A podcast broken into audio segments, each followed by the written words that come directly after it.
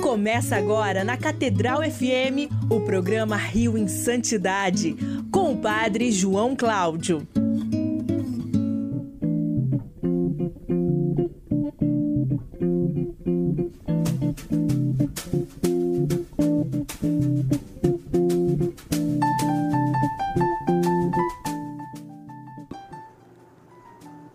Louvado seja nosso Senhor Jesus Cristo. Para sempre seja louvado. E muito bom dia para todos, irmãos e irmãs em Cristo, ouvintes da nossa Rádio Catedral FM 106,7, a sintonia da felicidade, no nosso programa Rio em Santidade. Aqui quem está falando sou eu, Padre João Cláudio, e aqui comigo hoje, Fábio Luiz. Bom dia, Fábio Luiz.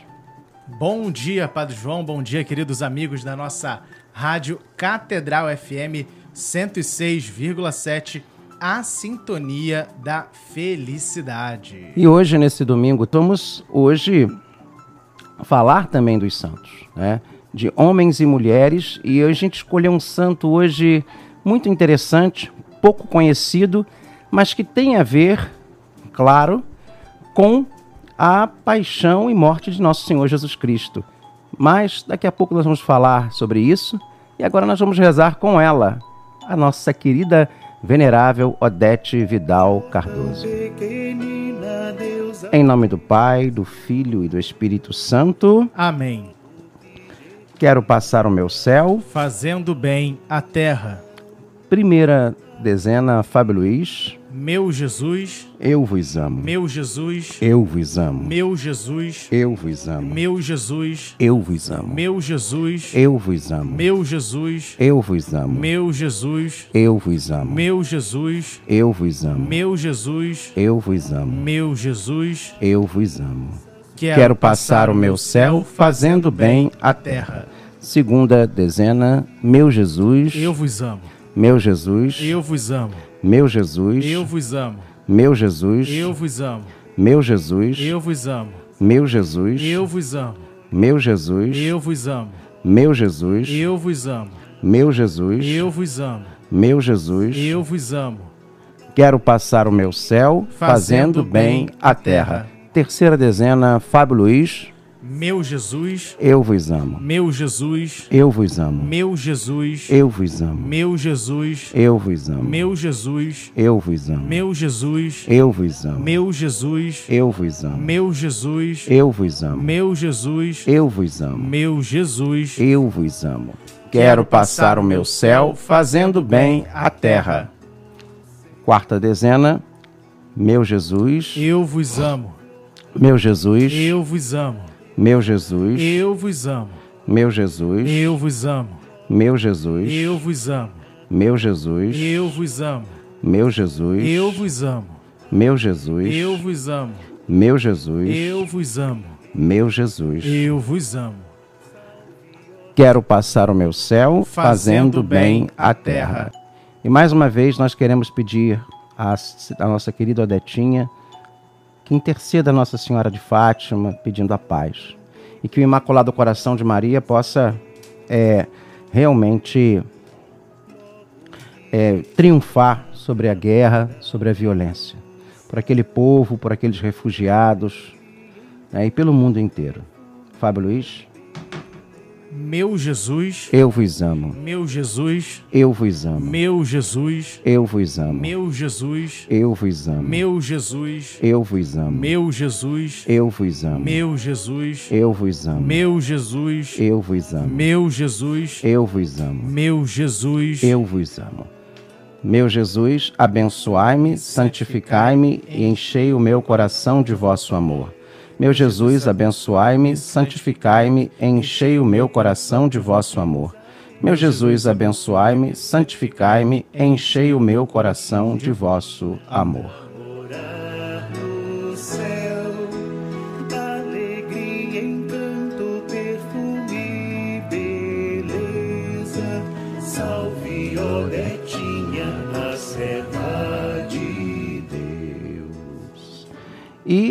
Estamos é, lembrando a todos que nós temos né, o Zap da Santidade. Você sabe que nós temos o Zap da Santidade, onde você pode mandar sua mensagem. Né? Você que é nosso é, fiel. Oi? Ouvinte, Ouvinte, amigo. amigo né? Você pode acessar o nosso programa. Ah, Padre João, mas é muito cedo, domingo, 5 e meia da manhã. É, é muito cedo, né?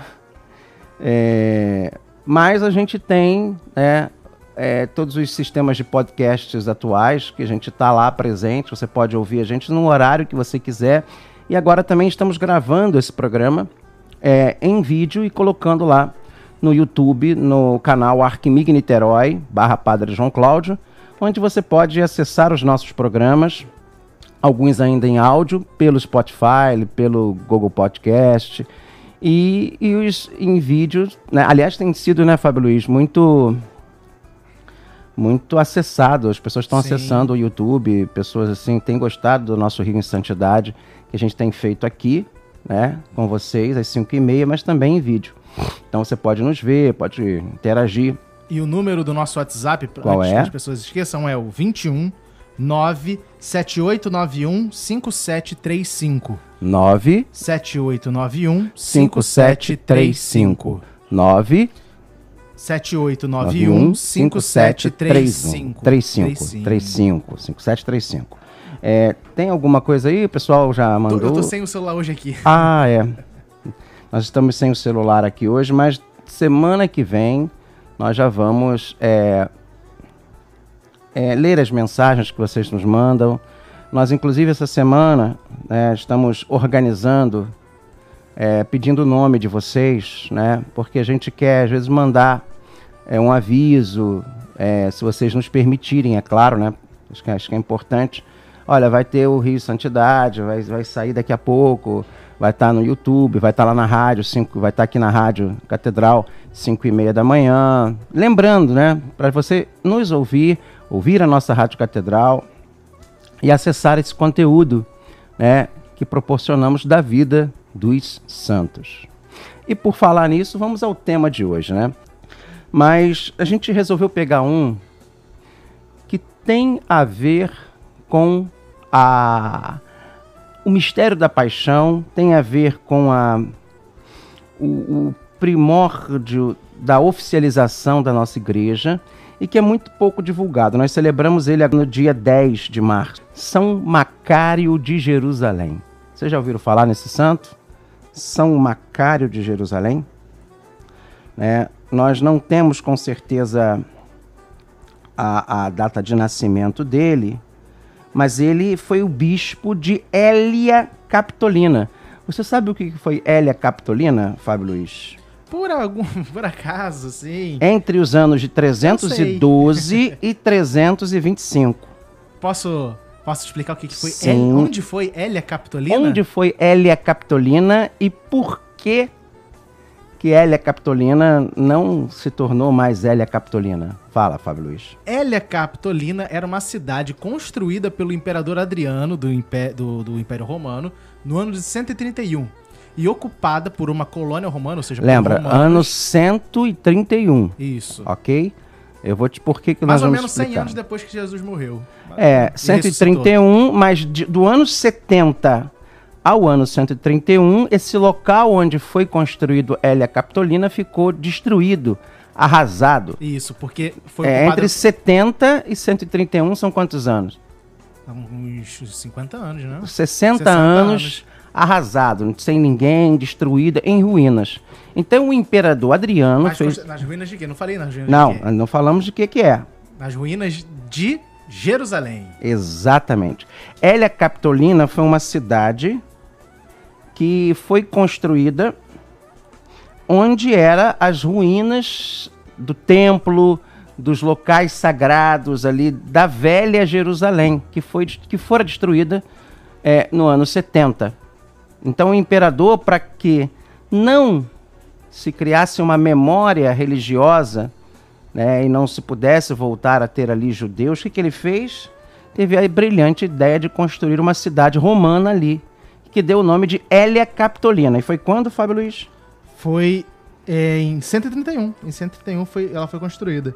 E ela foi dedicada, né, ao. Foi construída em cima do, do templo judeu, o antigo templo de, de, de Salomão, o templo do- onde ficava né, a Arca da Aliança. O de Herodes, ali, De que foi o Herodes, último, sim. do terceiro templo. E ela foi construída ali em cima e foi dedicada ao Júpiter Capitolino, que era um, um deus deles lá do, do povo romano. Inclusive o local onde, onde é, hoje é a Basílica da, da, da- Santo Sepulcro. do Santo Sepulcro, ele eles fizeram meio que uma cápsula do tempo. Era um, um fosso, né? Porque ali era uma, uma espécie de uma. Eu já mostrei isso uma vez. Era um fosso, era um. Porque ali era, era onde eles retiravam as pedreiras, por isso talvez o Calvário tinha o nome de Pedra da Caveira, porque ali era um local onde eles retiravam pedras. Eles simplesmente tamparam aquilo tudo e por cima é, eles aterraram aquilo tudo, fizeram uma, uma espécie de uma, uma calçada, né? E em cima construíram onde exatamente foi o local da cruz, da crucifixão, eles fizeram um templo que também foi dedicado a esse nosso esse nosso não, deles lá, né? Nossa, pelo amor de Deus, essa divindade deles lá. Eu não sei se foi a divindade essa aí do, do como é que é Júpiter Capitolino Júpiter Capitolino. ou a outra, eu não me lembro bem, né? O, o- o deus foi Júpiter Capitolino. É, mas é, eu não sei se Ah, do o do- local ali. Ah, sim, sim. Porém, aí acabou que isso se tornou meio que uma cápsula do tempo. Entre o ano 100 e sim. 131 131 até mais ou menos o ano. Que ficou a cidade? É. Deixa eu dar uma olhada aqui. Pior que na, na minha fonte Eu acho dizendo. que foi 312. Não, não vem dizendo até quando ficou. É, então, são 131, Deixa eu ver se eu acho. quase 300 anos, com 200 e poucos anos, ficou quase que uma cápsula do tempo. Em 312, quando a cidade retomou o seu antigo nome, Isso. Foi de 131 até 325. É, isso, isso. Só que o, o cris- os cristãos continuaram lá onde era Jerusalém e Hélia Capitolina. E eles tinham um bispo chamado Macário. Né? Não, nunca se deixou de ter, mesmo no momento da devastação de Jerusalém, nunca se deixou de ter em Jerusalém a sucessão apostólica dos bispos. E nesse período em que houve a transição de Hélia Capitolina para Jerusalém novamente, que foi o ano 312, 325. E aí tem um porém, por que, que deixou de ser Hélia Capitolina e, e, e voltou a ser Jerusalém? Quem é que governava Roma nesse período? Constantino. E a sua mãe, Santa Helena. Macário era bispo lá, já nesse período, quando a cidade retomou seu antigo nome e ele, como bispo de Jerusalém, ficou lá até a sua morte. Segundo Sosomeno, mais provavelmente ele faleceu em 333. Então ele, inclusive tem uma pintura aqui que eu estou vendo muito bonita, a Vera Cruz com Santa Helena e São Macário, Vou ver se eu acho que coloco na de 1578, de Tinto, Tintoretto, que está na igreja de Santa Maria Mater Domini, em Veneza, foi juntamente com São Macário que Santa Helena vai fazendo as investigações arqueológicas e descobre é, os locais e retira todas aquelas ruínas romanas, pagãs, né, e reconstrói o início da reconstrução dos locais santos, dos locais sagrados de Jerusalém. Então é, é muito interessante. Agora, ele é pouco conhecido aqui no Brasil, mas sabe onde ele é muito venerado? Onde? Sabe onde é o principal, a principal igreja onde São Macário de Jerusalém é venerado? Onde?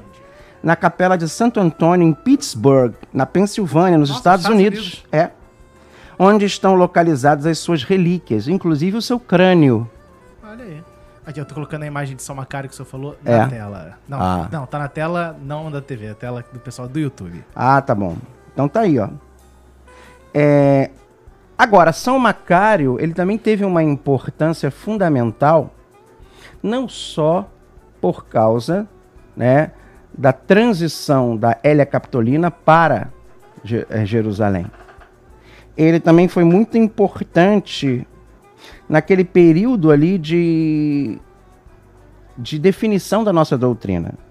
Santo Atanásio, em um dos seus discursos contra o arianismo, ele se refere a Macário como um exemplo do estilo simples e honesto entre os homens apostólicos.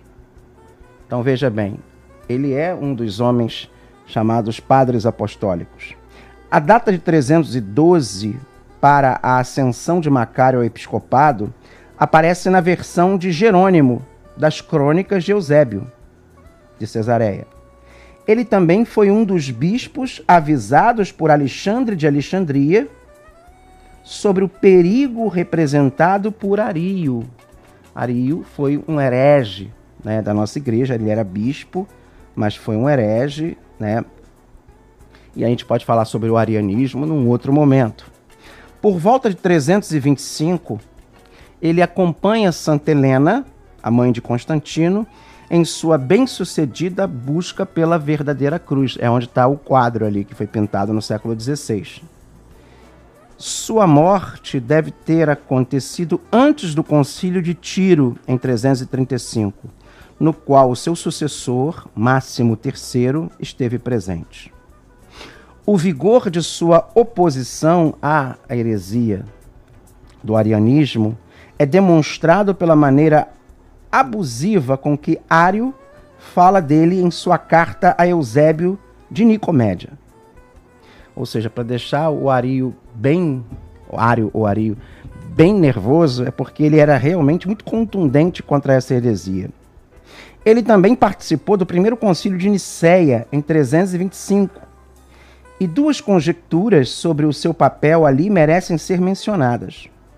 A primeira é de que houve uma altercação entre ele e seu bispo metropolitano, Eusébio de Cesareia, sobre os direitos de suas respectivas sés. O sétimo cânone do concílio de Nicéia, né, o famoso concílio niceno, né, depois vem a ser niceno-constantinopolitano, mas niceno,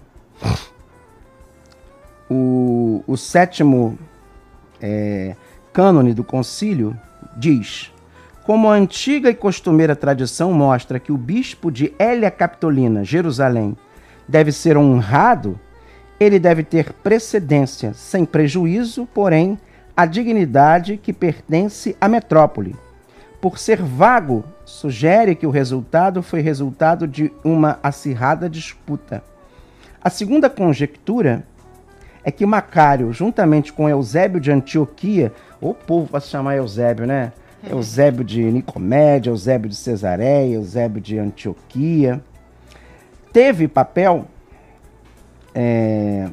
Ah, não, desculpa, não é Eusébio, é Eustácio. Já viu? O padre João está falando besteira. Eustácio de Antioquia teve papel preponderante na criação do Credo de Nicéia, finalmente, fi, é, finalmente adotado pelo concílio.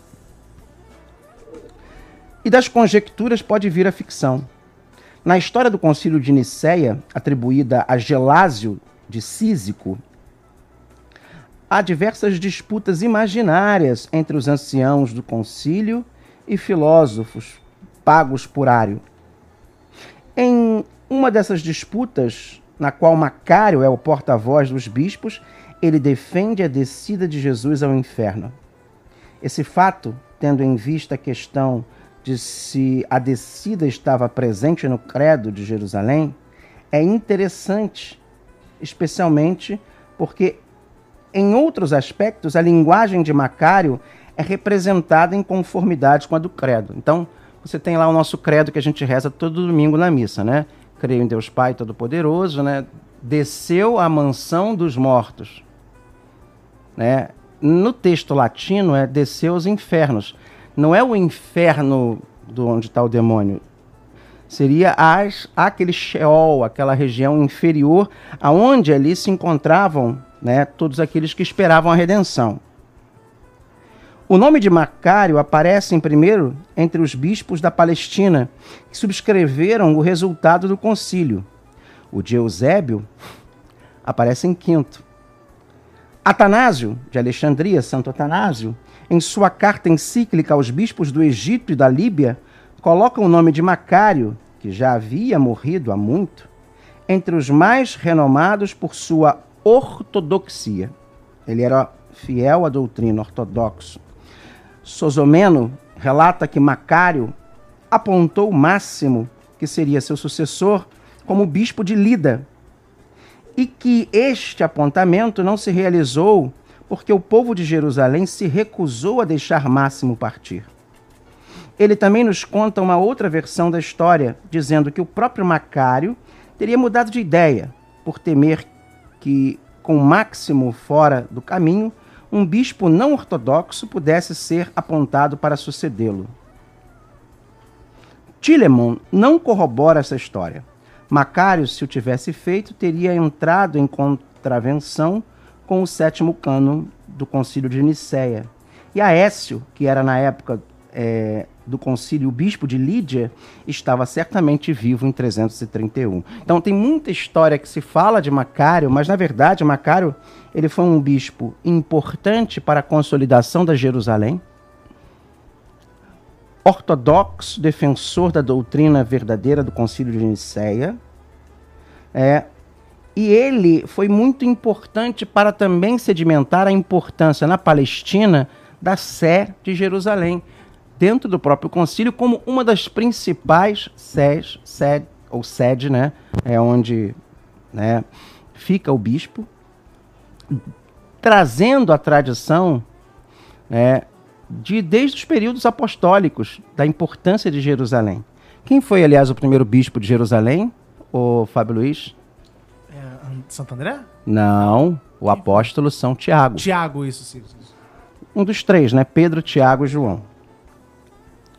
É, é claro, e é importante dizer, que Macário, ao se aproximar é, de sua morte, né, ele poderia explicar a relutância de sua parte ou de seu rebanho de se afastar de Máximo, porque eles tinham essa preocupação né? Era um período de consolidação da doutrina. Quer dizer, colocar uma pessoa ali que não seguisse a linha teológica dele, sabe? É, essas questões também existiam naquela época. Tá? Que era aquela que era o quê? É alguém, como foi o Máximo, que seguiu a linha e orientação do Concílio de Nicéia. Agora, vamos falar um pouquinho rapidamente, opa, de Macário e as relíquias sagradas. Teófanes, o confessor, lá já em 1818, em sua cronografia, relata Constantino, ao final do concílio de Nicéia, ordenando a Macário a buscar os locais da ressurreição e da paixão de Jesus e além da cruz, né, da Santa Cruz, da relíquia da Santa Cruz.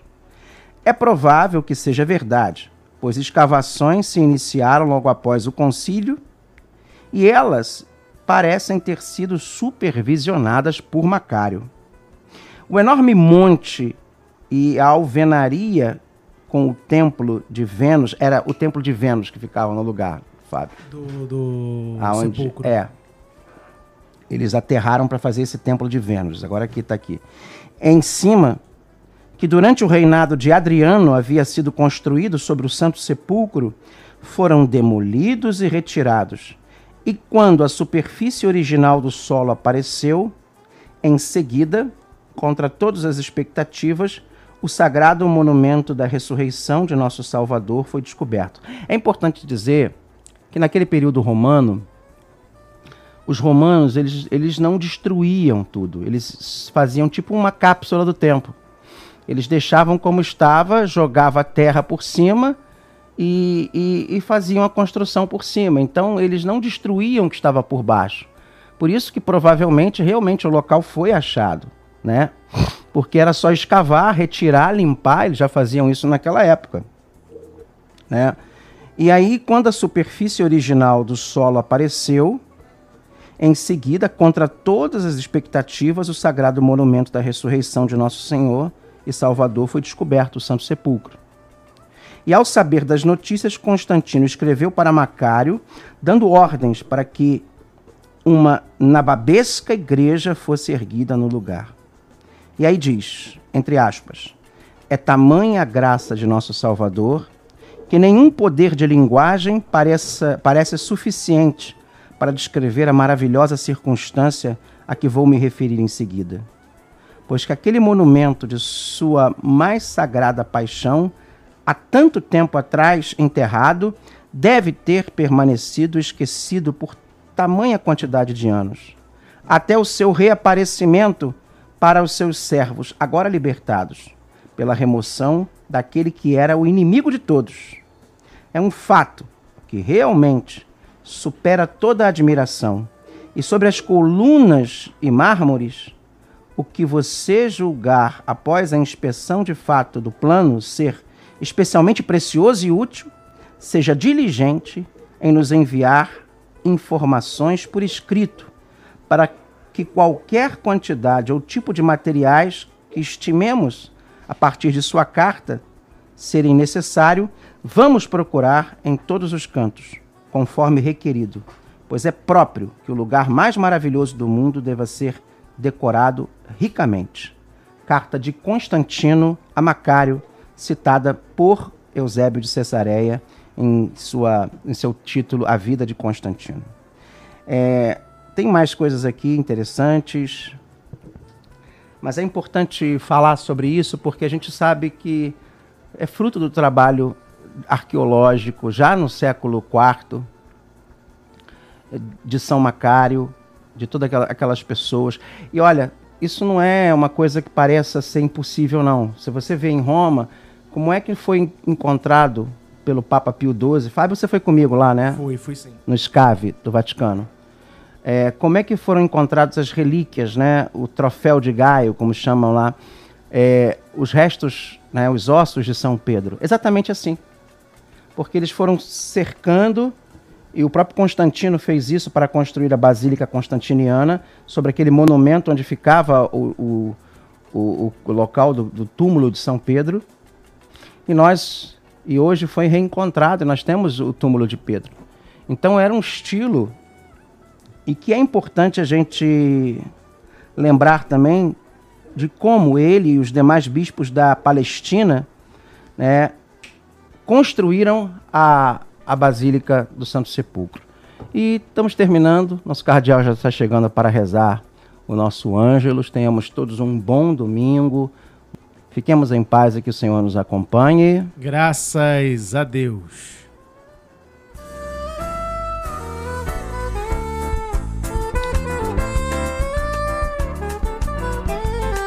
O programa Rio em Santidade volta na próxima semana.